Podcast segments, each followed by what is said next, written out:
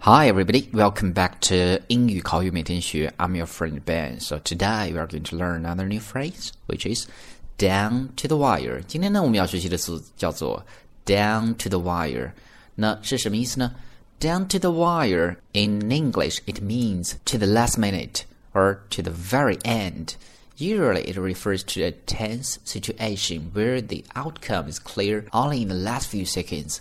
一般呢，这样的一个词组被用来形容一个形势紧张的场景，比如说激烈的体育比赛，直到最后一刻才知道结果的时候，就会用到这样的一个词组。This expression is believed to have originated from horse racing, where a wire was hung up over the finish line to help determine a winner.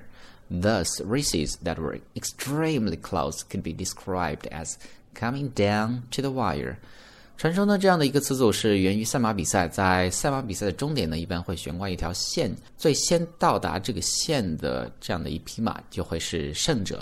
所以呢，用 down to the wire 形容直到最后一刻、最后关头的意思。All right，我们来看几个例子，怎么去用这样的一个词组。比如说，我们经常会讲一句话：不到最后关头，我们不能放松。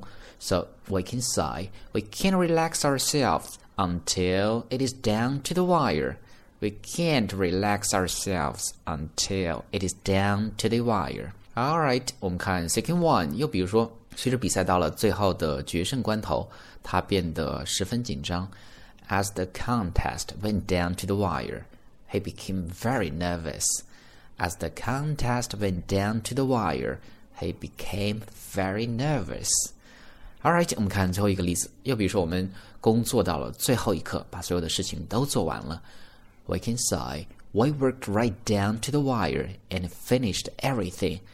We worked right down to the wire and finished everything. 所以今天我们要记住的就是这样的一个词组，down to the wire，意思是直到最后一个关头，直到最后一刻的意思。So that's all for today.